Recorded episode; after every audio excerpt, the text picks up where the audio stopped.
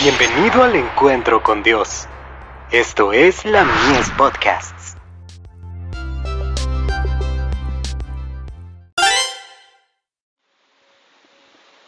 La fe por la cual vivo.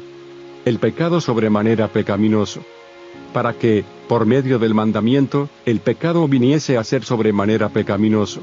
Romanos 7, verso 13.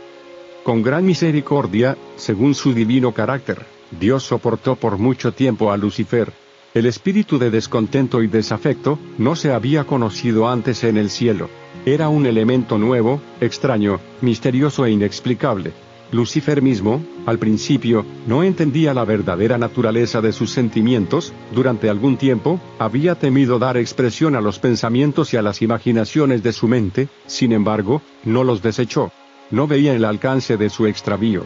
Para convencerlo de su error, se hizo cuanto esfuerzo podían sugerir la sabiduría y el amor infinitos. Se le probó que su desafecto no tenía razón de ser, y se le hizo saber cuál sería el resultado si persistía en su rebeldía. Lucifer quedó convencido de que se hallaba en el error. Vio que justo es Jehová en todos sus caminos, y misericordioso en todas sus obras. Salmo 145, verso 17 que los estatutos divinos son justos, y que debía reconocerlos como tales ante todo el cielo. Casi decidió volver sobre sus pasos, pero el orgullo no se lo permitió. Defendió persistentemente su conducta y se dedicó de lleno al gran conflicto contra su Creador. La rebelión de Satanás había de ser una lección para el universo, a través de todos los siglos venideros, un testimonio perpetuo acerca de la naturaleza del pecado y sus terribles consecuencias.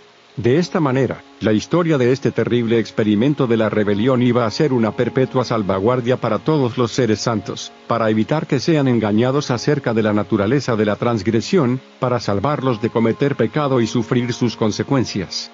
Historia de los patriarcas y profetas. Páginas 18, 19 y 23.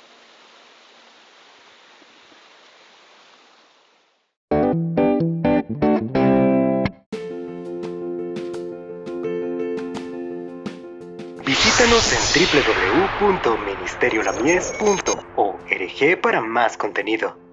Dios te bendiga.